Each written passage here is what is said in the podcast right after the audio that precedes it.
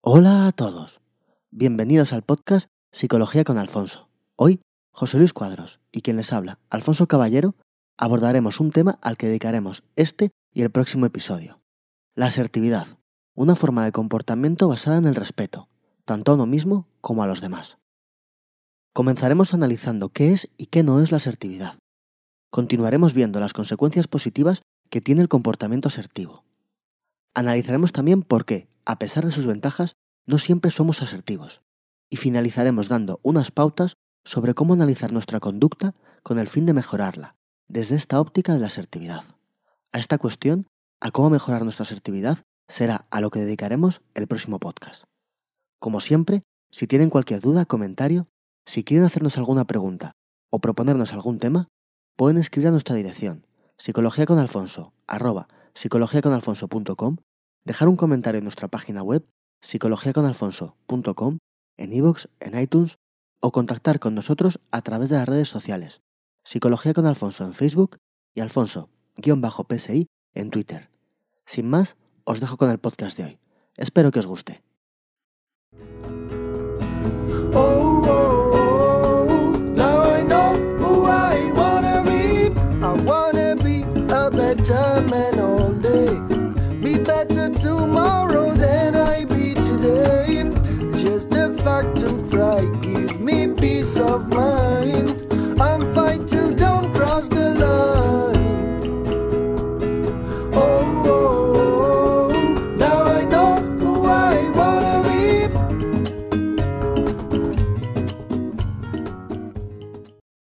Bueno, Alfonso, pasado 15 días desde la última vez que grabamos.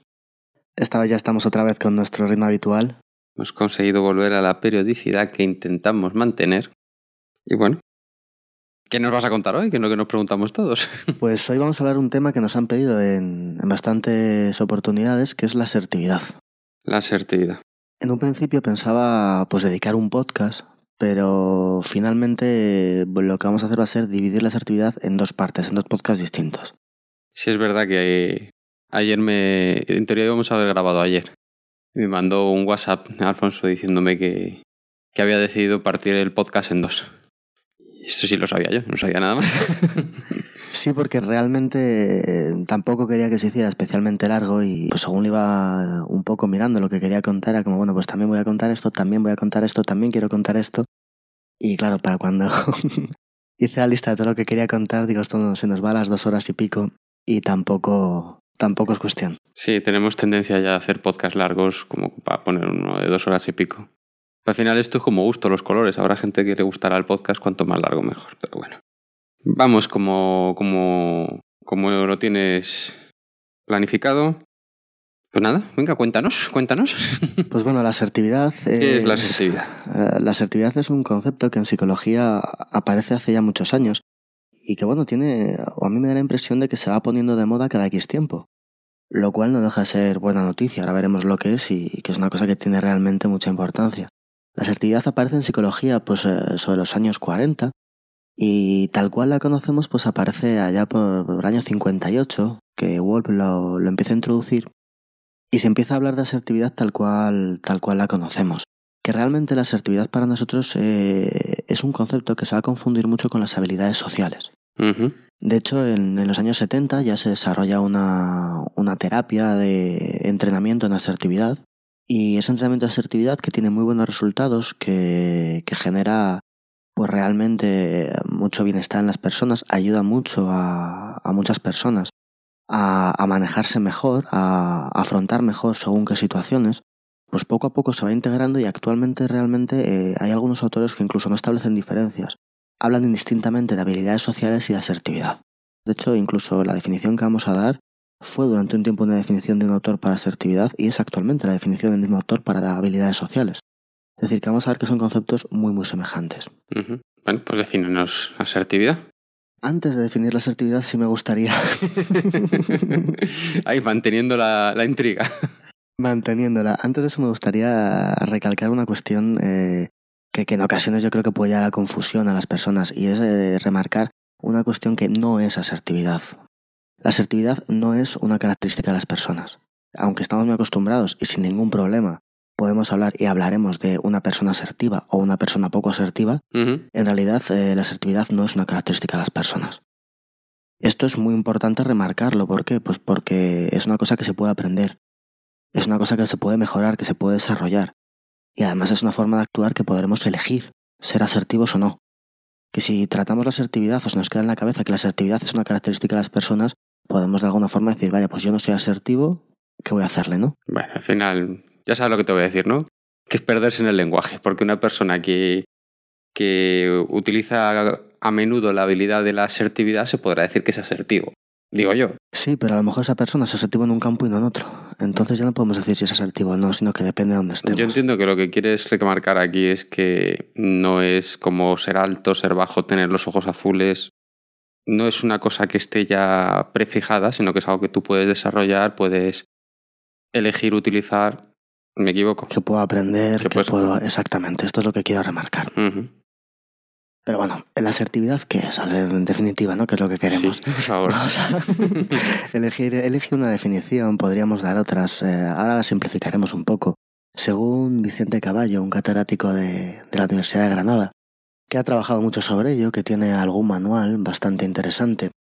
Para este autor sería el conjunto de conductas emitidas por un individuo en un contexto interpersonal que expresa los sentimientos, las actitudes, los deseos, las opiniones o derechos de esa persona, de ese individuo, de un modo adecuado a la situación, respetando a los demás con esas conductas y que además generalmente se resuelven de esta forma los problemas inmediatos de la situación y se minimizan problemas futuros. Joder. Esto, que parece muy complicado, en esencia es eh, lo que nos tenemos que quedar, lo que va a ser importante, lo que vamos a ir desarrollando, es primero que es un conjunto de conductas, es decir, eh, son unas habilidades que nos llevan a ser capaces de actuar de determinada manera. Y esta manera es eh, actuar o interrelacionarnos con las personas basándonos fundamentalmente en el respeto. El respeto hacia uno mismo, hacia mis creencias, mis pensamientos, mis sentimientos, mis actitudes, mis deseos, mis opiniones, mis derechos, pero también con respeto hacia los demás sus opiniones, sus sentimientos, sus actitudes, sus deseos, sus derechos. Justamente en, eh, en este concepto, en el concepto de respeto, es donde va a estar la clave de la asertividad. Un respeto entendido hacia los dos lados, tanto el respeto que yo tengo por mí mismo a la hora de interactuar con el resto de personas, ¿Y qué tengo que tener yo por los demás? tanto como el respeto que yo tengo que tener con las demás personas, sí. O sea, que es un conjunto de conductas. Es una forma de, de manejarse en las relaciones sociales. Una forma de manejarse cuando estamos inmersos en un entorno social, bien sea con una persona o con un grupo de personas. Y es una forma de manejarse bien, en el sentido de que es constructiva, tanto para mí como para los demás, para mí en el grupo y para los demás en el grupo. O sea, es un gana-gana total. Exactamente. Esto es justamente la base de esto.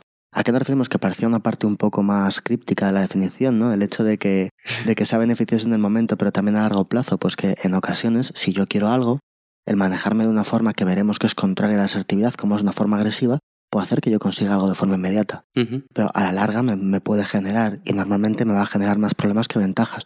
Mientras que un comportamiento asertivo en ocasiones va a aceptar el ceder en según qué campos por respeto a ti, pero a la larga va a ser mejor para ambos. Ujú. Entonces, desde este aspecto es donde se entiende que de alguna forma la conducta asertiva no solamente se define por cómo es, sino también por lo que consigue. Tiene un efecto beneficioso, A largo plazo. a largo y a corto plazo también. O sea, esto es la quinta esencia. Lo mejor.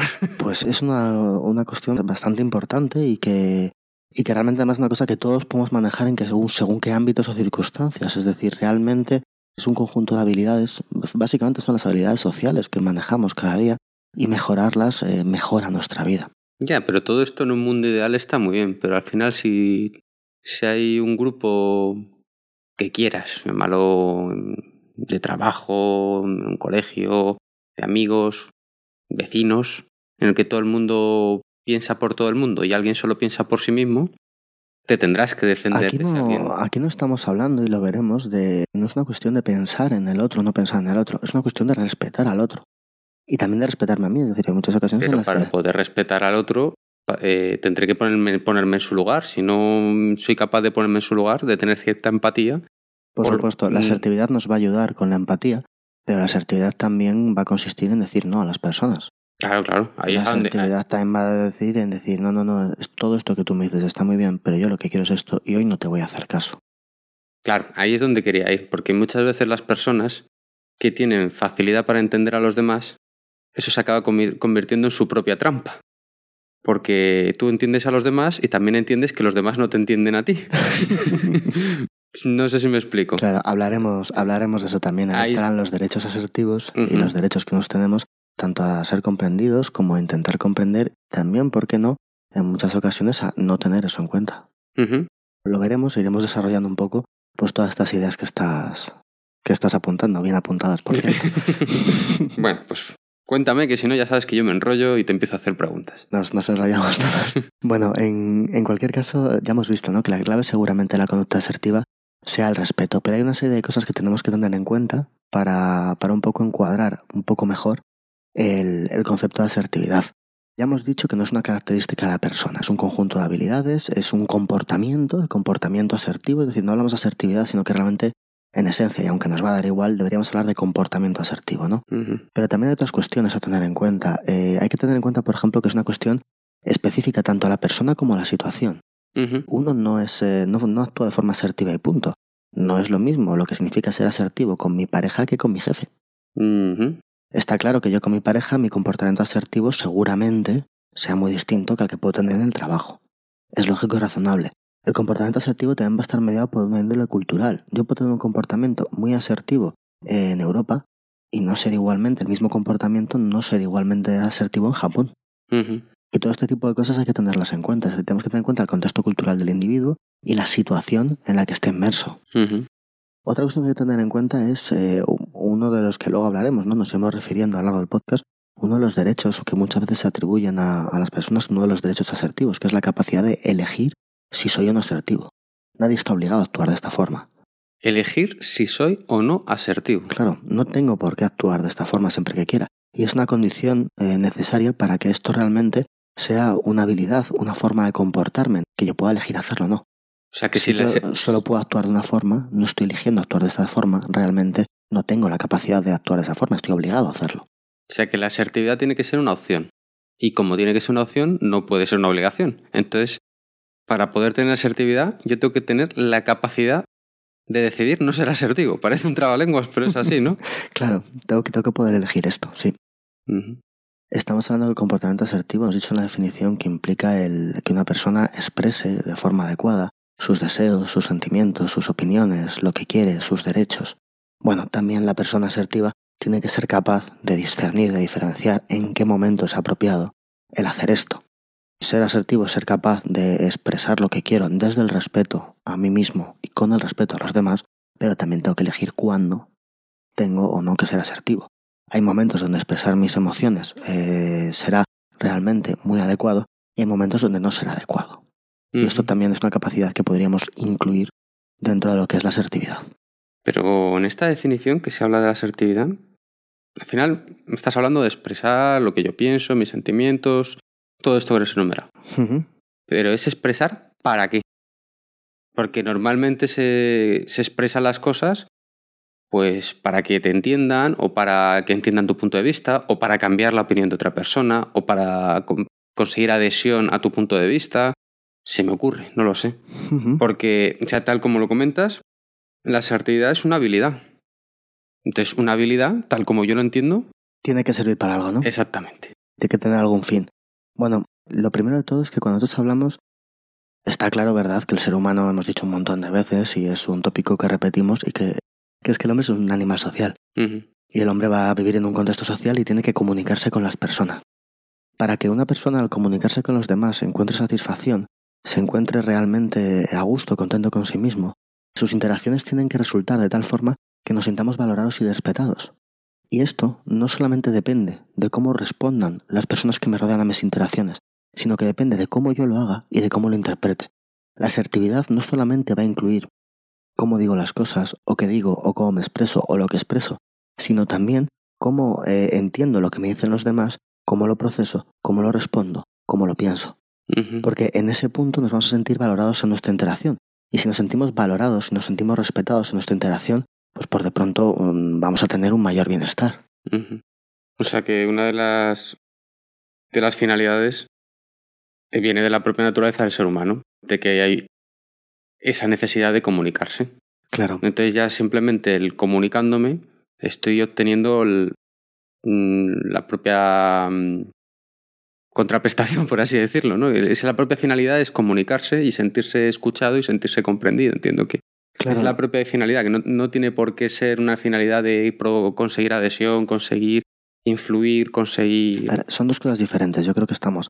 Por un lado, vamos a tener que la asertividad eh, nos va a servir, digamos, como una herramienta para determinadas cosas. Y por otro lado, la asertividad va a mejorarnos de alguna forma. Vamos a tener como las dos, las dos partes, ¿no? Las dos formas de ver esto, ¿no? Cuando preguntas para qué sirve la asertividad, de momento te he entendido como qué gano yo siendo asertivo, pero también qué gano en las circunstancias, ¿no? Digamos las dos cosas. Si nos ponemos en qué gano en las circunstancias, es decir, ¿qué puedo conseguir siendo asertivo? Aquí eh, normalmente se consideran cuatro dimensiones de la asertividad, cuatro campos muy generales que, en los cuales nos van a ayudar, que bueno, fueron estudiados por Lazarus de una forma bastante, bastante empírica eh, en los años 70, que los cuatro son capacidades que se pueden desarrollar, que desarrollando cada una de estas capacidades estamos siendo más asertivos y que se pueden desarrollar de forma independiente, que yo desarrolle una no implica que desarrolle una las otras. ¿Cuáles serían estos grandes cuatro campos? Estos grandes, eh, estos cuatro grandes, ¿para qué? El primero de todos, la capacidad de decir no. La capacidad de decir no a peticiones es una cosa que, bueno, habrá quien no tenga ningún problema para hacerlo, pero también hay muchas personas que tienen serias dificultades a la hora de decir no o negarse a la petición de un favor de alguien querido o de alguien con quien tiene relación, ¿no? Por ejemplo. Entiendo que es la capacidad de, de decir no y no sentirme mal y no torturarme y. Exactamente, no es simplemente, es, es- justamente esta idea, no es simplemente, luego ahondaremos en esto, pero no es simplemente de, no, yo puedo decir no, sí, pero si te dices no y luego te sientes mal todo lo que queda de día, pues realmente di sí, ¿no? no, porque te, man- te manipulan entonces. claro, pero bueno, ¿qué más cosas? Capacidad de pedir favores y hacer peticiones. Otro campo muy importante, que muchas veces pues somos más o menos capaces de decir sí o decir no, pero no somos capaces de pedir ayuda, respetando que nos puedan decir que no. A nosotros también, por supuesto. Sí, es verdad que hay gente que le cuesta mucho decir que no, pero luego es incapaz de pedir un favor. Claro, claro, y, y- y esto también es ser asertivo, ¿no? Es decir, esto va, va también a influir. Un tercer campo sería la capacidad de expresar sentimientos negativos y positivos. Que, que esto muchas veces hablamos de los sentimientos negativos, ¿no? La, la dificultad a la hora de, de decir a la persona que tenemos delante, pues me encuentro mal por esto, por esto y por esto, o esto me ha molestado por este motivo, por este otro, pero también muchas veces la capacidad de decir a alguien, oye, qué bien me siento, o qué bueno esto, ¿no? Y por último sería la capacidad de, de iniciar, de, de continuar o de terminar conversaciones con las personas. Esto que en un principio estaba muy metido en la asertividad, vemos cómo encuadra mucho con lo que decimos, ¿no? De, de habilidades sociales. Estas serían las cuatro dimensiones básicas, digamos que cuatro para qué, que vemos claramente que, que, hombre, nos van a venir bien, ¿no? Cuatro para qué muy importantes de la asertividad. Estos son generales, ¿no? Desde luego esto que va a incluir, pues a hacer y aceptar cumplidos, expresar amor, agrado, afecto, cosas que nos cuestan hacer, pedir que alguien cambie su actitud, expresar opiniones personales en un entorno, incluso el desacuerdo, bien sea con la norma o bien sea con lo que sea. El otro día veíamos el experimento de Salomon Ash, ujú, aquel en el que la gente Sí. se veía influida por los demás. Bueno, si soy asertivo diré, oye, yo lo siento mucho pero esta medida de aquí es igual que esta otra, me da igual lo que digáis y me da igual estar en desacuerdo, ¿no? Pues esto es una característica asertiva. Entonces, eh, disculparse eh, por algo también. En ocasiones hay gente que le cuesta disculparse cuando algo sucede. Eso es una interacción social en la cual si yo tengo muy claro cuáles son mis derechos, cuáles son las personas enfrente, si yo entiendo que yo me puedo equivocar, como me puedo equivocar, pues no me cuesta nada pedir disculpas. Decir que algo no lo entiendo. Todo este tipo de interacciones, expresar ira. Cuando estoy enfadado, decirlo, ser capaz de expresar de una forma correcta para ser tenido en cuenta cuando creo que la ocasión lo merece. Y también, claro, está escuchar lo que me dice la persona enfrente diciendo, oye, pues, siento que te hayas enfadado, pero es por esto, por esto y por esto. Tenemos un psicólogo que nos está hablando de las bondades de la ira. no, estoy diciendo que tenemos que aprender a, a expresarla. Lo que estoy diciendo es que no. Pero la ira no es mala. La ira no, no, no. No es mala. Yo puedo sentir ira por algo. Lo que es malo es que me deje llevar por ella. Pero si yo siento ira porque siento que, que se me ha menospreciado, que, que se ha molestado, que se me ha tratado mal, tendré que encontrar la forma de expresar eso a ser posible con la persona que me ha agraviado, en el caso que sea, y expresarlo de una forma correcta. Es que... Sin llegar a la agresión, sin llegar al insulto, sin llegar a... Pues esto sería un comportamiento asertivo. No implica que yo no tenga malas emociones. Implica que soy capaz de exponerlas desde el respeto, pero respetándome a mí mismo. Oye, que se me está faltando. Me estoy enfadando. Voy a explicarte por qué y cómo. Bueno, tengo una visión de la ira un poco distinta. Pero No, bueno. no hablo ya de la ira, de la, de la ira ya llevada a la agresión, ¿no? Claro, pero es que esto es como muy, muy general, ¿no? Al final es cómo te manejas tú con tus sentimientos en la sociedad. Es, Sí. claro, es una, hasta decimos con habilidades sociales. Es una forma de expresarnos, es una forma de comunicarnos, es una forma de actuar con los demás para expresar todo esto. Y que además hemos visto que la asertividad puede ser un medio para conseguir muchas cosas y además es un fin en sí mismo. Me estoy acordando del podcast que vimos de, de cómo motivar a la gente, que había dos tipos de... La motivación intrínseca y la motivación extrínseca. La asertividad en sí misma puede ser un fin y también la asertividad me, consigue, me sirve a mí para conseguir cosas. Claro, para conseguir cosas, pero que nos parece muchas veces lo que pretendemos conseguir es que en nuestra comunicación, en nuestras interacciones, eh, cuando actuamos con las personas, se nos tenga en cuenta hacer lo que queremos, lo que nos hace felices, y al mismo tiempo, pues hacer lo que los demás quieren hacernos felices y llegar ahí a un acuerdo, ¿no? Bueno, pero esto suena un poco, vamos a ponernos un poco mm, críticos, ¿no? Esto suena muy bonito, pero a ver, estos cuatro puntos así dichos están muy bien. Claro, porque todo esto que decimos, lo primero que uno piensa es como, oye, esto está muy bien, esto es muy bonito, esto es muy divertido, todos lo seremos, ¿no? Todos nos expresaremos cuando queremos, todos no. Lo que vamos a ver hoy es eh, cómo esto no es así, por qué muchas veces no es así, y vamos a dar las claves pues un poco para que, para que analicemos nuestra conducta y veamos dónde están las fallas o cuáles son los problemas por los cuales somos asertivos o no. Hemos visto ¿no? estas cuatro consecuencias, digamos, comportamentales, es decir, oye, ¿qué cosas puedo conseguir siendo asertivo? Aparte de esto es como bien, ¿y qué ventajas, además de estas cosas que digamos puedo conseguir siendo asertivo o que me van a ayudar en mi interacción con los demás siendo asertivo, qué ventajas me van a ocasionar, digamos, para mi bienestar, para cómo yo estoy, independientemente de lo que consiga, vamos a decir, una forma material? Pues por un lado, bueno, ya lo he dicho, vamos a tener un mayor bienestar. ¿Por qué? Porque soy capaz de expresarme tal cual soy. Sí, porque somos bichos humanos. Bichos sociales, perdón. Claro, tendremos un sentimiento de bienestar porque somos fieles a nosotros mismos, porque somos fieles a nuestras convicciones, porque somos capaces de expresarlas y capaces de defenderlas. Por otro lado, vamos a tener relaciones más, más significativas con las personas, porque voy a tener relaciones donde, por un lado, yo puedo decir lo que pienso en su momento oportuno y de una forma que no voy a herir a las personas, y al mismo tiempo voy a dejar que las personas lo hagan.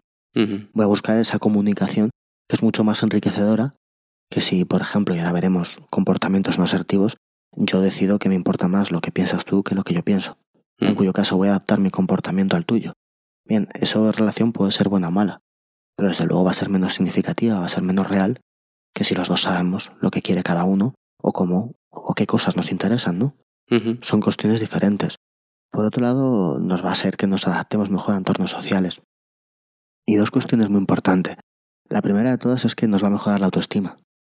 Digamos que es un, se da un- una relación circular.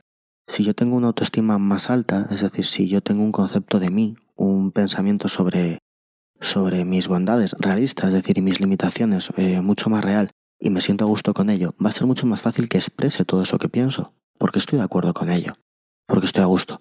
Pero al mismo tiempo, al ser capaz de expresarlo, al ser capaz de mantenerlo, va a hacer que mi autoestima también se vaya reforzando. Sí, pues eso es algo lógico, ¿no? Si yo tengo, si, yo ando bien de autoestima, pues no me va a costar decir que no.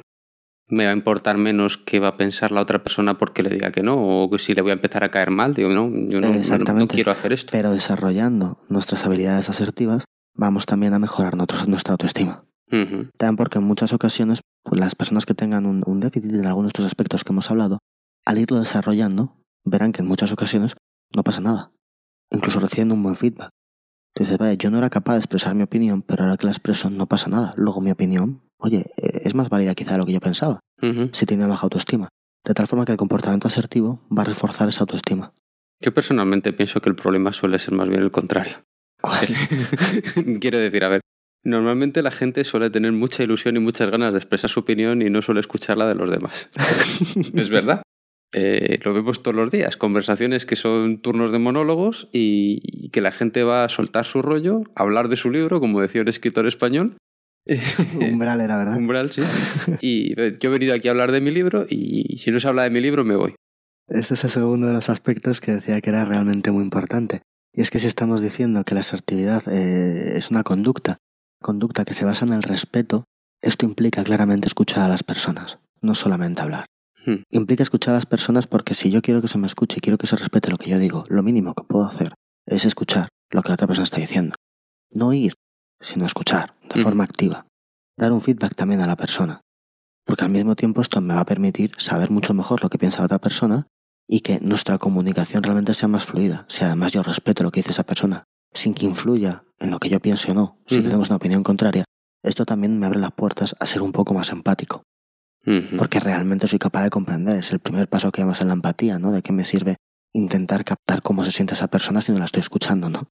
Pues esto es un poco semejante. Si estamos hablando de que es una, una forma de actuar basada en el respeto, respeta lo que te dice la otra persona y ten una escucha activa y atenta a lo que nos está diciendo. Sí, es un poco lo que se dice siempre, ¿no? Que tú y yo podemos tener un punto de vista completamente distinto de, de un tema en concreto, pero yo puedo entender que con tu escala de valores o con tu, no sé, con tu punto de vista, tu forma de actuar sea lógica a tu escala de valores, a tu punto de vista, que no la tendría yo jamás igual. Claro, Pero bueno, es la frase esa, no me acuerdo quién la dijo, de, de jamás podría estar de acuerdo con usted, pero daría mi vida para que usted pudiera siempre pensar distinto a mí. pues es, pues es un poco esto, esa comunicación basada en el respeto. De tal forma que la asertividad tiene, por un lado, esto que estamos diciendo de la autoestima, de oye, yo voy a reforzar lo que yo pienso, pero siempre sin dejar de escuchar al otro. También porque además así mejoramos, es decir, cuando hablamos de opiniones, cuando hablamos de lo que uno piensa, cuando hablamos de los principios que uno tiene, siempre nos vamos a enriquecer a costa de escuchar a la persona que tenemos delante. Y eso también forma parte en ese respeto del comportamiento asertivo. Vale, yo creo que está muy claro eso.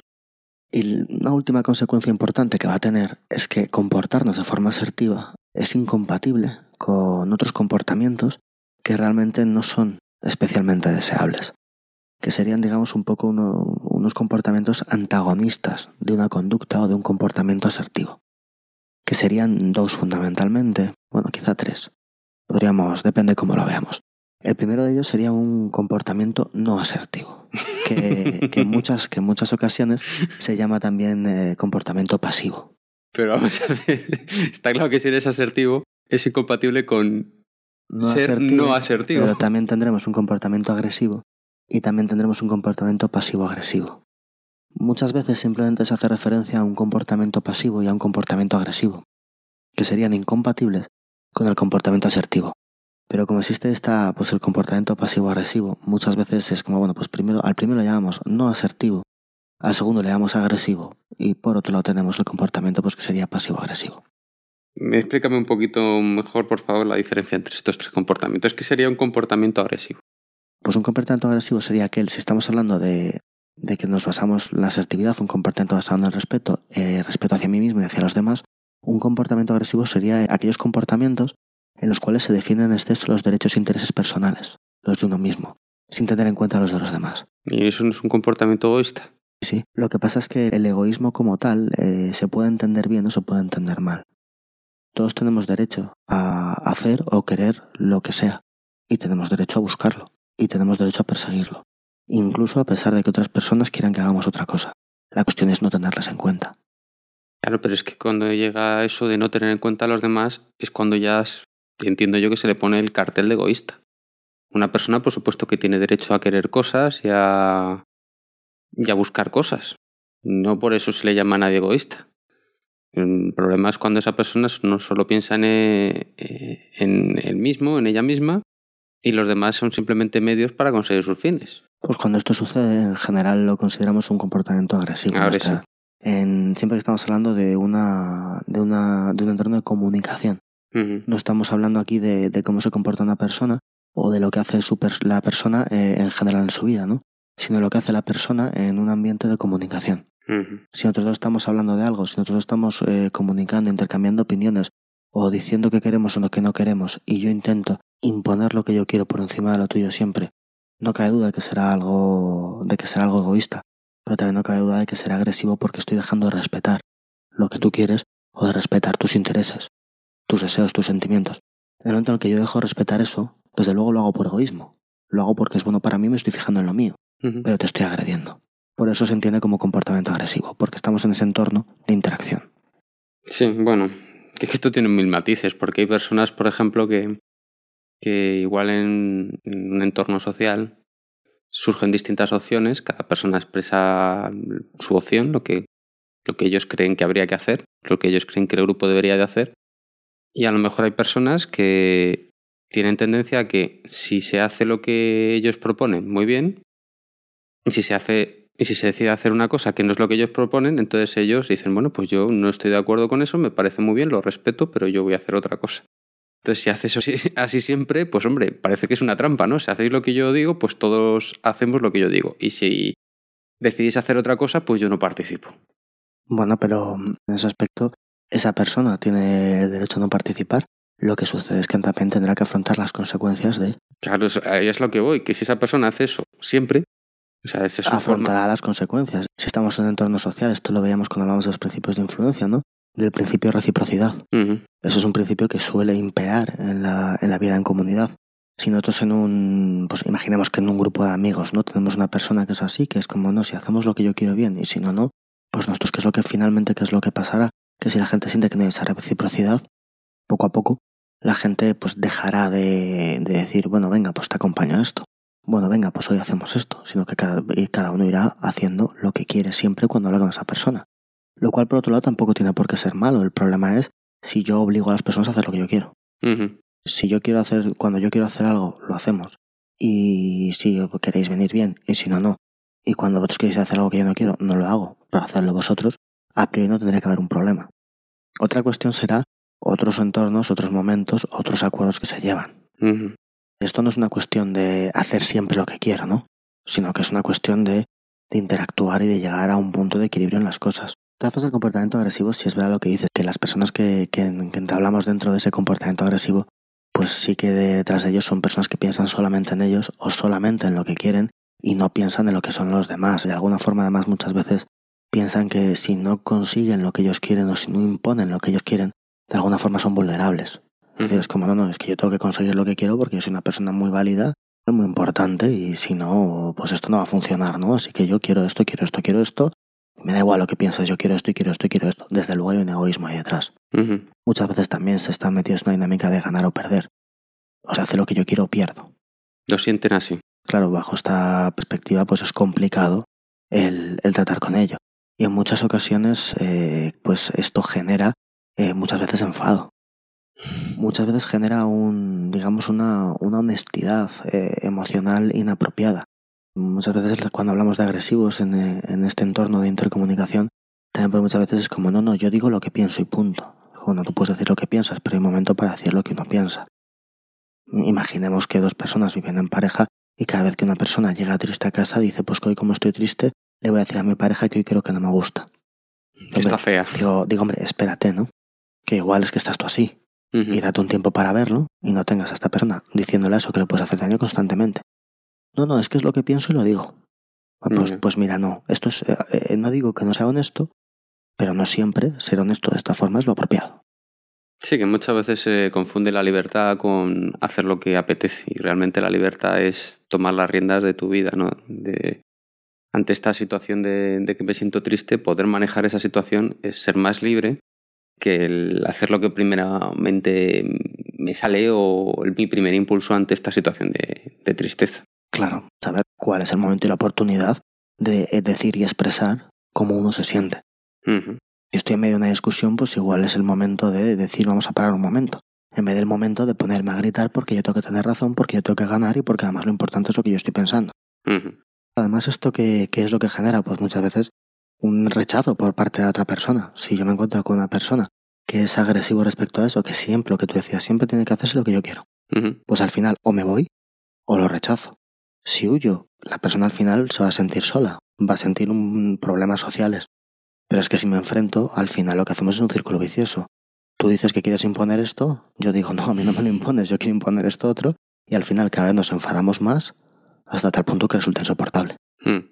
Y luego, claro, la persona que actúa de esta forma en un entorno social, pues tiene eh, ese problema que le va a acarrear, que es que poco a poco encima va a estar cada vez más enfadado, cada vez va a perder más el control, cada vez va a tener mayor ansiedad, cada vez va a sentir más incomprendido, claro. Pues como, como no entienden que es así como se hacen las cosas. y entiendo que, que como extremo opuesto a, este- a esta actitud agresiva, existirá lo contrario, la persona que nunca expresa lo que quiere, que simplemente se deja llevar por el grupo, que lo que únicamente busca es la aceptación social y eso tampoco es asertividad. Claro, esto sería lo que hemos dicho en un principio, que te has reído con, seguramente lo que denominamos habitualmente comportamiento no asertivo, pero que podemos llamarlo pasivo, pasivo. para contrastar con agresivo, ¿no? Que son personas que básicamente, pues igual que los que hemos dicho el agresivo, defiende con demasiado ímpetu sus derechos, pasando por encima los derechos de los demás. En este caso, una persona pasiva, no asertiva, lo que haría sería no defender sus derechos e intereses. Respetaría los de los demás, pero no el suyo. De alguna forma son personas muy sacrificadas en un mal sentido de la palabra sacrificado. No importa lo que yo sienta, lo que yo piense, lo importante es lo que tú sientas o pienses, cómo estés tú. Mi estado va a depender de cómo tú estés. ¿Eso es porque tienen miedo de quedarse solos? ¿Eso es porque, ¿Por qué puede ser esa, esa actitud pasiva? Luego veremos que esto tiene mucho que ver, eh, no solamente, pues esto tiene bastantes dimensiones, con aquellas creencias irracionales que hablábamos de Albert Ellis. Sí. Pues, pues tiene mucho que ver con esto. Pongamos, por ejemplo, una de las primeras creencias irracionales de Albert Ellis era yo tengo que ser querido por todo el mundo, tengo que gustar a todo el mundo. Claro, si yo tengo que ser querido, tengo que gustar a todo el mundo, a lo mejor no puedo decir lo que pienso. A lo mejor eh, voy a estar pensando o actuando intentando agradar a la persona que tengo delante, de tal forma que dejo de expresar mis emociones, mis pensamientos, mis actitudes, mis deseos, mis derechos. De esto estaríamos hablando. Esto es muchas veces lo que está detrás de un comportamiento pasivo. También que puede estar detrás una baja autoestima. Si yo no creo que mis pensamientos, eh, mis intenciones o mis emociones sean adecuadas, pues no voy a poder. Muchas veces hay también detrás de esto, pues debes, ¿no? De, es que debo ser así, un poco una cuestión educacional, ¿no? De mm, tenemos que ser buenos. ¿Qué significa ser bueno? Eh, ayudar a los demás. Bueno, ser bueno también significa ayudarme. Si pongo siempre a esa persona por delante mío, al final yo me voy a encontrar mal. Pero aquí viene lo que decías de que la asertividad no es una obligación, tiene que ser una opción. Tú puedes decidir no ser asertivo. Esto de ser bueno con los demás de esta persona es una obligación para él, entonces no es una, no es una actitud de habilidad social, sino que él tiene metida esa creencia irracional. Qué tipo tan bueno y al final acaba siendo qué tipo tan tonto, ¿no? Claro. Y eso es un problema. Porque si yo tengo esta idea, esta idea de interesarnos los derechos de los demás, lo que piensan los demás, lo que dicen los demás, pero no defiendo los, míos, lo que yo quiero, lo que yo pienso o lo que yo deseo, pues claro, poco a poco, pues al, final este comportamiento me, me genera impotencia. Porque nunca consigo lo que quiero. Claro, no lo estoy defendiendo, no lo estoy expresando, no puedo esperar que alguien lo adivine, ¿no? De tal forma que poco a poco me voy metiendo ahí. Eh, además, esto va a hacer muchas veces que yo me quede pensando en ello, ¿no? Y que mi pensamiento cada vez eh, se vuelva más cíclico sin que me lleve a ninguna acción. Porque estoy centrado en, centrado en todo esto. En mi creencia racional de que tengo que caerle bien a todo el mundo, de que nunca se me ocurren ideas buenas, de que no no tengo madera de líder, no, mis sentimientos no le importan a nadie, ese tipo de cosas. Claro. Además, esto va a hacer que oculte mis sentimientos. Si decíamos antes que una persona agresiva iba a decir todo lo que piensa sin respetar a los demás con lo que dice, esto puede ser muchas veces al contrario, de deshonestidad emocional, ¿no? De me siento fatal, pero digo que me siento bien. Mm. ¿Por qué? Porque no me importa cómo me siento yo, me importa que tú no te sientas mal. Si yo digo que me siento mal, igual genera algo malo en ti, pues no me callo. Eso recuerdo que lo hablábamos en, un podcast hace bastantes, de que había una tendencia de que las personas se sentían la obligación de estar felices. Mm, y que si no estaban felices sentían como que le estaban restando al, grupo. Claro, es que ahí también hay una, hay, una presión, hay una presión social. Lo hablamos un poco en, en algunos podcasts de cómo en ocasiones incluso la propia sociedad, incluso en empresas hablábamos se, impone ese pensamiento positivo y aquel que está en desacuerdo con él es expulsado del grupo de alguna forma. Pero bueno, eso es un tema un poco distinto. De hecho, esto, eh, el, comportamiento no asertivo, este comportamiento pasivo que estamos diciendo que genera o puede generar ansiedad, frustración, en ocasiones también lleva a, pues lo que decimos, decir, a, sentir, a tener sentimientos hostiles, a sentir mal, a sentir ira, a sentir ansiedad y no manifestarlo lo cual en ocasiones también puede llevar a problemas somáticos o incluso a estallidos de ira. De de repente que la persona no pueda soportarlo porque, claro, no, está pudiendo eh, hacer lo que él quiere, hacer lo que él piensa, hacer lo que él entiende, no se está sintiendo respetado, pero al mismo tiempo tiene algunos pensamientos por debajo de aquello pensamientos de estos que decíamos de, de- de creencias específicas que le hacen seguir con ese comportamiento y llega un día en el que pues pueden explotar. A mí estos, estas tres formas de actuar, hemos hablado, o sea, la conducta asertiva, la agresiva y la pasiva, me han recordado una, una frase que decía mi madre, que me decía, hijo mío, ser malo es muy fácil, ser tonto es muy fácil, lo difícil es ser bueno. Pues esto es igual, ¿no? O sea, ser malo, ser una, malo sería un poco, no es lo mismo, pero hay como una similitud, ¿no? Ser agresivo, intentar eh, imponer a los demás es fácil, ¿no? El apocarse, el ser tonto y o ser un buenazo, que se dice en español, ¿no? Claro, cuando uno tiene esta conducta pasiva, cuando es agresivo, está claro, ¿no? Que podemos incluso identificarlo con malo en el aspecto que, desde luego, para la persona que está delante es malo. Me está restando derechos. El pasivo sí lo podemos adaptar con esto, ¿no? Con esto es un buenazo, esto es un tonto Mm. y puede llevar a que lo controlen. Cuidado que también puede llevar a que, digamos que de alguna forma, haga sentir a los que le rodean culpables. Esto también puede llevar. Y pueden utilizar eso también para conseguir fines, esto se puede complicar. Pero lo difícil es, pues eso, su justa medida, como siempre, ¿no? Cuando saber ponerte eh, serio cuando te tienes que poner serio, saber ceder cuando tienes que ceder y saber que en ocasiones toca ceder y en otras ocasiones pues toca... Exacto, no pues, sé. pues ahí justo estaría, de hecho, el comportamiento asertivo. Porque, por ejemplo, cuando decimos de hay que saber decir no, no significa hay que saber decir no a todo. significa hay que saber decir no, pero también hay que saber decir sí. La paz es que normalmente sabemos decir sí más que decir no, ¿no? Eso sería un poco, ¿no? Lo que estamos hablando de, de, de estos tres tipos. Si es verdad que el comportamiento pasivo, evidentemente, genera pérdida de autoestima, genera pérdida de aprecio por las demás personas, que te falten al respeto también. Si te Ujú. comportas de esta forma, pues poco a poco se deja de respetar siquiera tu opinión, dado que no la estás ni dando, ¿no? ¿Para qué voy a tenerla en cuenta? Pero bueno, estos serían pasivo y agresivo, y tendríamos lo que decíamos un tercer tipo, que sería pasivo-agresivo. En cualquier caso, sí dejar claro eh, antes de seguir que aquí no estamos hablando de que haya personas así. Estamos poniendo unos estereotipos, Claro. unos, un- unas guías ¿no? de, de comportamiento. No es que haya una persona que sea la persona asertiva, la persona agresiva, la persona pasiva. Esto no es. Sino que de hecho, en según qué condiciones, muchos podemos ver, decir, oye, pues yo es que en estas condiciones, con mi pareja soy pasivo. Y sin embargo, en mi trabajo soy agresivo. Y sin embargo, con los amigos soy asertivo. O en situaciones más concretas. Pero bueno, ¿cómo sería pasivo-agresivo? Pues sería un poco una mezcla de las dos. Porque tendríamos una persona no asertiva en su comportamiento externo, una persona callada que no dice lo que piensa, que parece incluso que respeta las opiniones de los demás y no se respeta a sí mismo, pero por otro lado tiene cierto resentimiento por estar haciendo todo esto, ¿no? que decíamos que se genera muchas veces cuando tiene un comportamiento pasivo, y mediante métodos indirectos, metiéndome con la gente, mediante ironías, mediante sarcasmos, intenta hacer que las personas de su entorno se sientan mal. Lo que hablábamos de hacer sentir culpables a los demás. Exactamente, tirando un poco por ahí, pero en este caso de una forma intencionada. Ujú. Mientras que la persona, digamos, pasiva puede que acabe haciendo sentir culpable a los demás, no lo hace con esa intención. En este caso sí habría esa intención, y por eso que fuera pasivo-agresivo. Ujú. Pero bueno, lo que decíamos, esto es simplemente pues uno, pues digamos una, una cuestión que no tiene, no tiene tanto que ver con, con que haya personas así, sino con características generales que nos pueden hacer ver cómo es el comportamiento asertivo en comparación con estos. Que al fin y al cabo estos lo que serían sería pues un cúmulo de características que relacionaríamos con cómo nos comportamos cuando no somos asertivos. Que al final si no somos asertivos, ¿cómo nos vamos a comportar? Pues o nos bloqueamos es decir, me quedo aquí y no sé qué decir porque no sé cómo actuar en esta situación social.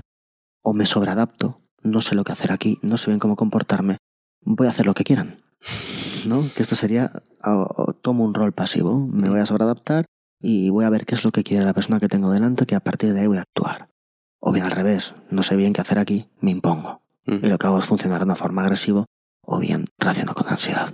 Pero bueno, todo esto estaría dentro de estos arquetipos, ¿no? Que no son reales, pero que hemos, que hemos visto. Ya hemos visto un poco ¿no? Las características de la asertividad, la hemos intentado definir qué es y qué no es la asertividad. Hemos visto tipos de comportamiento que distan de la asertividad, digamos que son los comportamientos contrarios, como podría ser un comportamiento pasivo y un comportamiento agresivo. Y claro, ahora tenemos que empezar a ver, bueno, eh, lo primero de todo, pues, pues nuestro objetivo finalmente es mejorar, ¿no? Ser más asertivos o comportarnos de una forma más asertiva.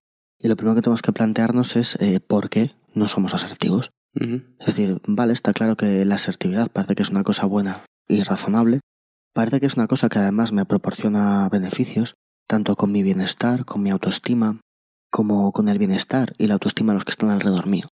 Lo que es como, vale, ¿y por qué no lo somos? ¿Por qué motivo a lo largo de nuestro desarrollo no hemos aprendido, cuando sea el caso, a, a no comportarnos asertivamente? ¿O por qué en algunas situaciones no somos capaces de tener ese comportamiento?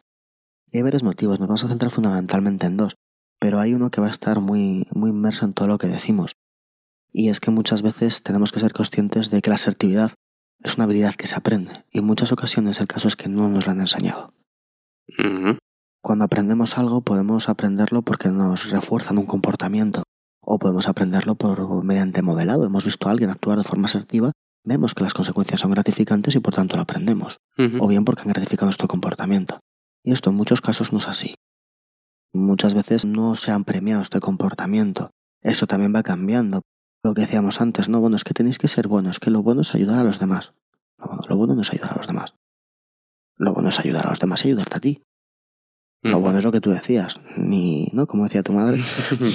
que ser- que es muy fácil ser malo y es muy fácil ser tonto. Lo difícil es ser bueno. Entonces, eh, eh, es la cosa, ¿no? Todo este tipo de cosas muchas veces en, en nuestro desarrollo, en nuestro aprendizaje, pues o se nos ha quitado o, no se nos ha enseñado. O no lo sé, es decir, muchas personas no han tenido un modelo asertivo en sus casas.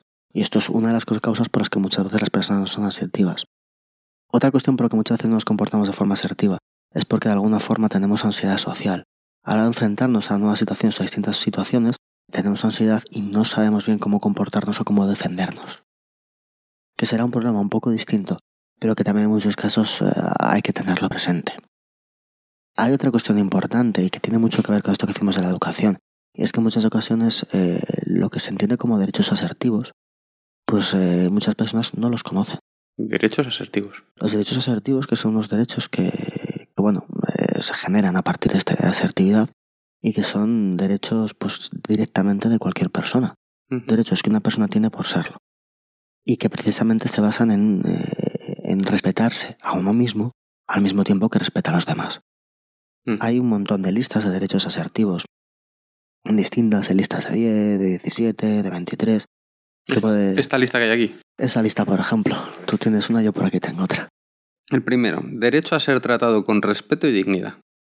De esto no cabe duda, ¿no? Sí. Derecho a tener y expresar los propios sentimientos y opiniones.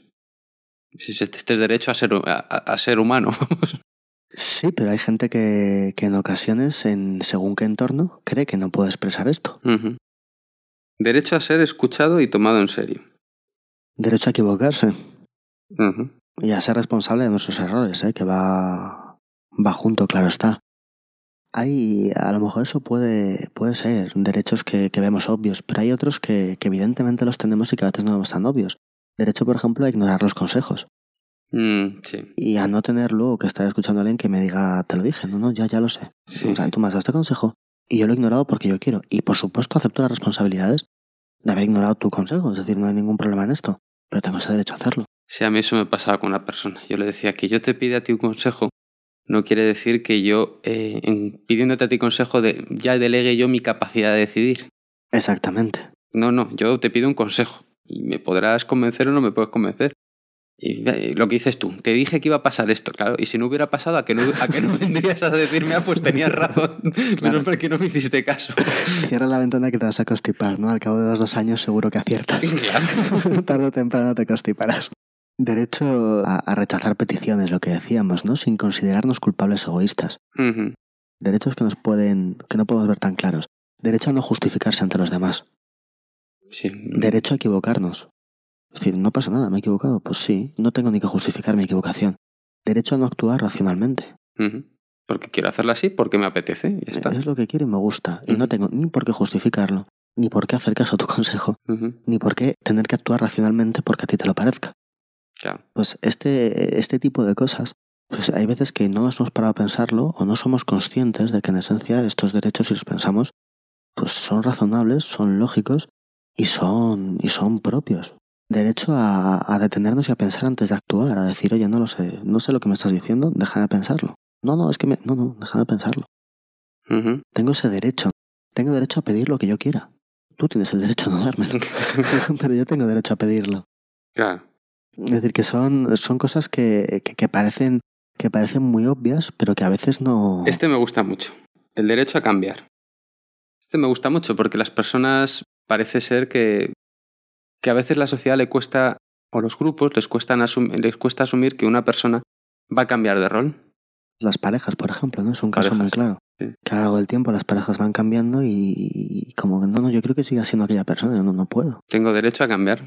Tengo derecho a cambiar, y no solo derecho a cambiar con el tiempo, sino también tengo derecho a cambiar el curso de acción de mis actos. Pues sí, yo estaba haciendo esto y estaba haciendo de esta forma y pensaba que era lo mejor, y ahora he decidido cambiar y empezar a hacer esto otro, de esta otra forma, porque ahora creo que esto es mejor.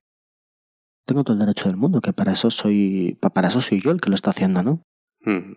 Hay otros derechos, ¿no? Que, que son evidentes. Decidir qué hacer con nuestro cuerpo, bueno, eso es evidente, pero decidir qué hacer con nuestro tiempo a Ujú. veces no es tan evidente. Y también es importante. Tengo derecho a estar solo cuando yo quiera. Independientemente de que a ti te apetezca estar conmigo. Ujú. De alguna forma tengo derecho a rechazar tu compañía. Y no, no debería de pasar nada por hacerlo. Sí, además esto pasa mucho hoy en día como la vida, al menos la mía. hay tantas cosas que hacer, hay tantas, tantas Responsabilidades. responsabilidades, sí. Entonces muchas veces las personas es... Claro, y tú lo entiendes que la persona solo te está pidiendo 10 minutos, solo te está pidiendo una hora. Y dices, pues es que, de verdad, es que no tengo ni una hora para mí. No, pero aparte de no la tengo, no es que no tengo por qué dártela. Ya. Tengo ese derecho, es esto de lo que estamos hablando. Claro, ¿no? pero por eso, o sea, por un lado estaba el derecho a mi descanso y aislamiento, por eso estaba diciendo yo esto de. Es, es que te pido poco ya, pero es que mm, no te lo voy a dar. Por no... Y luego el derecho a, a- a- a ser feliz, o sea, te quiero decir, parece que es que tengo que estar hasta arriba de cosas que hacer para poder decirte que no. Pero eso al final muchas veces lo que decíamos al principio, que cuando hablamos de bueno y la asertividad, pero esto que, que exactamente, bueno, tiene mucho que ver con eso, ¿no? Con, con que para yo estar a gusto en esa interacción a la que me estás pidiendo, no tener que llegar a esto, ser consciente de que aunque tenga toda la tarde libre, te puedo decir que no. Tú lo consideras de una forma o de otra. Lo podrás considerar una, una ofensa o un agravio. O podrás entenderlo. Y yo tendré que entender que con más facilidad se me dirá a mí que no en el futuro, claro, como es lógico. pero, pero yo tengo el derecho a decirte no. Aunque tenga tres horas por delante. La cuestión es que yo te digo que no porque no quiero hacer eso. O te digo que sí porque quiero. Y no que te digo que no porque no puedo. Ujú. No, no. No porque no quiero. Porque no quiero, no tengo que justificarlo. Y tengo derecho a hacerlo. Esto, por cierto, son derechos no obligaciones. Nadie piensa que estás obligado a no ayudar a las personas para remarcar tu independencia. No, no, no, no tiene que ver con esto. Pero es importante, es ahí donde está la diferenciación. Es ahí donde está la, donde está la clave de esto, ¿no? El, el derecho a protestar, el derecho a cambiar lo que no nos gusta. Mm. Otra cosa es que lo conseguiré o no lo conseguiré, pero si esto no me gusta, yo tengo el derecho del mundo a cambiarlo e intentar cambiarlo, Ujú. independientemente de lo que la persona enfrente me diga. Claro. Entonces, os dejaré de todas formas una lista con todos. Yo tengo aquí delante una lista de 25, José tiene una lista de, de 17. No, A, a mí porque me la han pasado. Yo le gano. porque me la ha pasado él. Evidentemente, mi lista es más grande. Burro grande, ande no ande. Exactamente. Pero bueno, esto La, sería... la mía es mejor porque sintetiza en menos puntos el mismo saber. ¿Qué va? A ti te da la mala y punto. Pero bueno, estos serían los derechos asertivos, que en ocasiones ya hemos visto como no es tan fácil entenderlos bien, no es tan fácil el aceptarlos y no es tan fácil asimilarlos. Y no es tan fácil asimilarlo también por lo que decíamos antes, ¿no? Por estas, por estas creencias que hablábamos, estas creencias irracionales de Albert Ellis, que muchas veces se contraponen a estos derechos asertivos. Antes decíamos, la primera de estas creencias, yo siempre tengo que caer bien a la gente tengo que gustar a los demás. A partir de esta premisa, ¿cómo digo yo que no a alguien? ¿Cómo digo yo que mi tiempo es mío? ¿Cómo digo yo que quiero estar solo?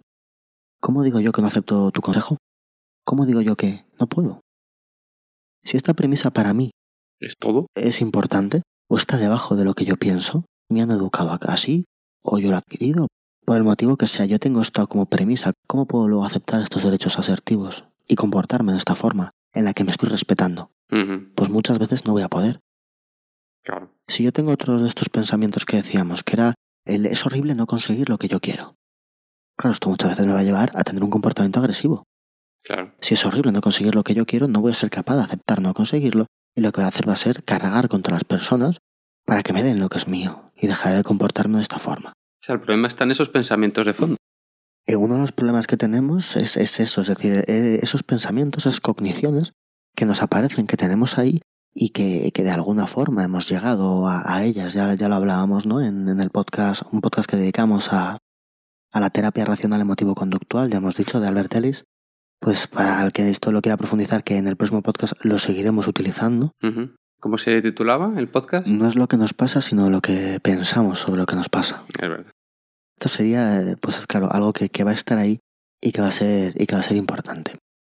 En cualquier caso, hoy un poco, que ya llevamos un buen tiempo con el podcast, hoy un poco lo que quería era explicar qué es la asertividad. Ver qué es y qué no es, que me parece importante. Hablar un poco de los derechos asertivos. Yo digo que esto lo, lo colgaré en el blog. Pondré una lista seguramente la más larga porque cab- caballo grande, ande, ande, burro grande era, ¿no? Para que la tengáis y podáis leerlo, que entiendo que es un poco aburrido que cojamos aquí los eh, 17, 10 o 23 y os lo leamos. Pero bueno, ¿po- ¿por qué todo esto? Es decir, ¿por qué dividirlo en dos y por qué hoy explicar exactamente qué es lo que es? Primero explicar qué es lo que es, cuáles son las consecuencias positivas, cuáles son las consecuencias eh, negativas de no ser asertivo, comportamientos que pueden estar opuestos a la asertividad y problemas que podemos tener por los cuales no somos asertivos. Yo creo que es lo primero que tenemos que saber para empezar a reflexionar sobre nosotros mismos si es que somos o no somos asertivos. Es Ujú. decir, tenemos que saber muy bien lo que es, muy bien de dónde viene y muy bien comportamientos que no lo son, porque si lo identificamos, podremos identificar en qué partes o cuáles son nuestras fallas. Ahora, ahora identificar nuestras fallas no nos basta con esto. Tenemos que ser conscientes de, de una cuestión que es importante. Lo primero de todo, que hemos dicho al principio, pero igual se ha quedado un poco tapada con el resto. El comportamiento asertivo o no asertivo depende de la circunstancia en la que estemos. De tal forma que la primera cosa que vamos a tener que pensar para ver cuándo somos o no somos asertivos es la circunstancia en la que eso se produce. Lo que decíamos, ¿no? Es decir, yo puede ser que, que sea muy asertivo con mis amigos menos con dos. Quizá porque esos amigos a les tengo miedo, o les tengo un excesivo respeto, o no les tengo ningún respeto. Por y yo de repente con ellos no soy asertivo. O yo soy asertivo en mi relación de pareja, pero no en mis relaciones de amistad. O al revés. Entonces, lo primero que tenemos que ver es en qué condiciones no somos asertivos. Porque eso nos va a decir mucho de cuál es nuestra falla o dónde se encuentra el problema. Y además, cuando veamos cómo trabajar para intentar ser asertivos, nos tenemos que centrar caso a caso, no todos a la vez. Y lo segundo que tenemos que tener en la cabeza, y que por eso lo he dejado para el final, porque creo que es importante, es que cuando hablamos del comportamiento asertivo, no hablamos simplemente de lo que decimos, de cómo lo decimos, de la comunicación no verbal, que es muy importante en la asertividad. Esto no cabe ninguna duda. Si yo quiero expresar de forma franca algo a una persona, eh, respaldando lo que yo pienso y me estoy mirando los pies mientras tiemblo, no va a resultar muy asertivo, me ponga como me ponga No va a ser creíble, ¿no? no va a ser muy creíble. Pero tenemos que diferenciar que cuando hablamos de comportamiento asertivo vamos a manejar tres dimensiones distintas, que son muchas veces las que vamos a tener que pensar, que medir o que ver cuando analizamos si somos o no asertivos. La primera de ellos, lo que acabamos de decir, las cogniciones que tenemos, lo que pensamos antes, durante y después de una interacción o de una actuación. Si yo antes de una determinada situación siento que no voy a ser capaz de hablar claro o no voy a ser capaz de expresar lo que pienso, pongamos antes de una reunión, soy incapaz. Tengo en la cabeza, quiero decirlo, creo que es importante, creo que es una idea muy valorable, pero no voy a ser capaz de hacerlo. Si yo me voy con esa idea, si yo luego tengo esa idea durante la reunión o siento que no puedo o al final de ella, pues eso es un problema. Las cogniciones que tenemos, todos estos pensamientos automáticos que nos salen muchas veces por estas creencias falsas que decimos que... Ah, tú quieres que llegar a las creencias estas irracionales a partir de cómo te sientes cuando tienes que actuar de una forma u otra. Y con los pensamientos automáticos que nos surgen en según qué circunstancias. Una segunda cuestión que tendremos que ver es el, el comportamiento. El próximo día veremos cómo, una vez que hemos determinado esos pensamientos, esas cogniciones, qué tipo de cosas podemos hacer para cambiarlas, cómo podremos intervenir una vez que lo hemos detectado, intentar pues trabajar con ellas para hacerlas más adecuadas, más efectivas, más reales, ¿no? Lo que decíamos en, en el podcast que hemos comentado. Ujú. El próximo día trabajaremos eso. La siguiente dimensión que vamos a tener en cuenta es el comportamiento propiamente dicho. Una cosa es, ya decimos, lo que yo pienso, las cogniciones que tengo, Y lo que y hago. otra cosa es cómo me comporto. ¿Por qué? Porque en ocasiones tengo el pensamiento adecuado, estoy bien, voy a hacerlo, pero es que no sé hacerlo. Es otro problema que nos podemos enfrentar. Entonces, es otra cuestión que no tenemos que ver, si nuestro problema está ahí.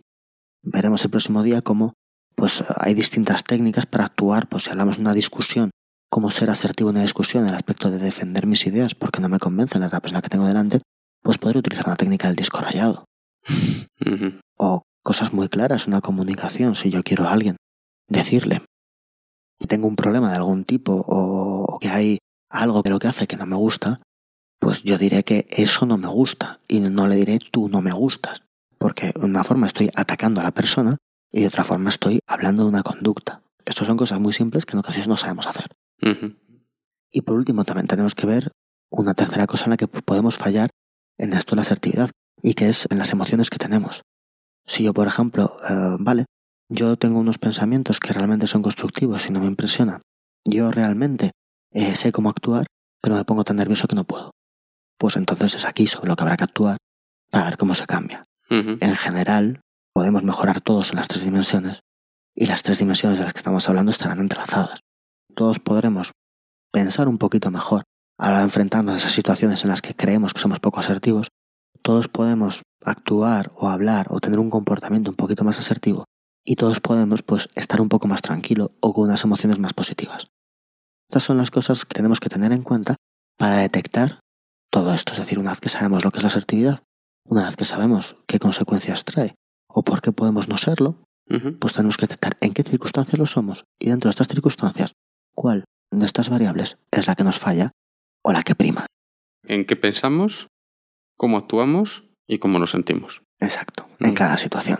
Que al fin y al cabo de lo que estamos hablando aquí es una habilidad y por tanto no es que alguien tenga por qué tener una falla o por qué ser un desastre en la asertividad, pero yo creo que todos podemos mejorar en esto. Sí, ¿no? Es algo que es como Y cuanto analizarnos, más mejor. ¿no? analizarnos un poco, ver en qué fallamos y pues yo creo que puede ser interesante. Muy bien. Pues nada, esto ya nos lo cuentas en el próximo podcast. El próximo día veremos esto, es decir, qué podemos hacer para eh, mejorar nuestras, pues estas tres dimensiones que estamos diciendo. Ujú. Cuando tengamos un problema de asertividad en la parte cognitiva, en la parte de comportamiento, en la parte de las emociones, cómo podemos intervenir en ello. Hablaremos un poco de la parte cognitiva, que será mucho pues todo lo relacionado con una reestructuración cognitiva, que es lo que hablamos en el podcast este que estamos comentando. Tendremos por otro lado una parte del comportamiento que supongo que es a la que más nos dedicaremos. Explicaremos un poco pues eh, trucos quizá o tips para cómo manejarnos una discusión, cómo manejarnos una petición, este tipo de cosas. Y por otro lado comentaremos un poco pues cómo hacer para intentar minimizar esa ansiedad que en ocasiones tenemos cuando nos enfrentamos a estas circunstancias que nos cuestan un poquito. Muy bien. Esto es un poco todo lo que quería contaros, lo que quería contaros hoy. Pues muchas gracias y, y agradecer el feedback de esta semana, ¿no? Sí, sí, sí, agradecer Estas a- dos semanas, perdón. Sí, a toda la gente que nos escribe, que nos comenta. Ha habido bastantes personas que nos han dicho que les gustó el último podcast, el que dedicamos a experimentos. Es que los experimentos molan. Te lo he dicho muchas veces que hay que hacer más experimentos. Así que bueno, lo que lo que iremos haciendo pues será de vez en cuando hacer, hacer un podcast de experimento. ¿Y qué es eso de que nos han votado para algo?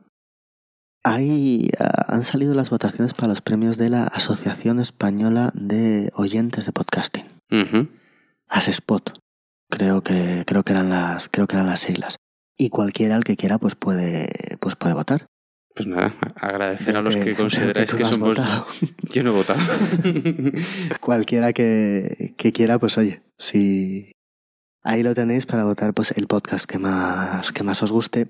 Eh, os lo agradecemos un montón, pero sobre todo animaros a que votéis, no ya a nosotros, sino a, a quien consideréis, porque todas estas iniciativas yo creo que están muy bien, animan mucho. em, pues nada, participar, que, que participar siempre está bien. Y muchas gracias, nos vemos en 15 días. Muchas gracias por estar ahí. Muchas gracias a todos. Un saludo. Un saludo a todos.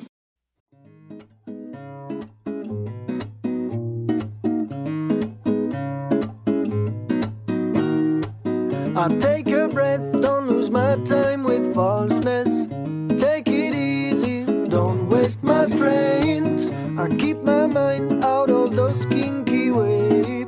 I keep the light strange game you play. Oh, oh, oh, now I know who I wanna be. Straight on my feet, I can keep my head up. I'm not perfect, but wisdom guide me up. Reach my aim with respect. That's it, I reject. You see. La música del tema de hoy es I Wanna Be, de Quentin Hanap.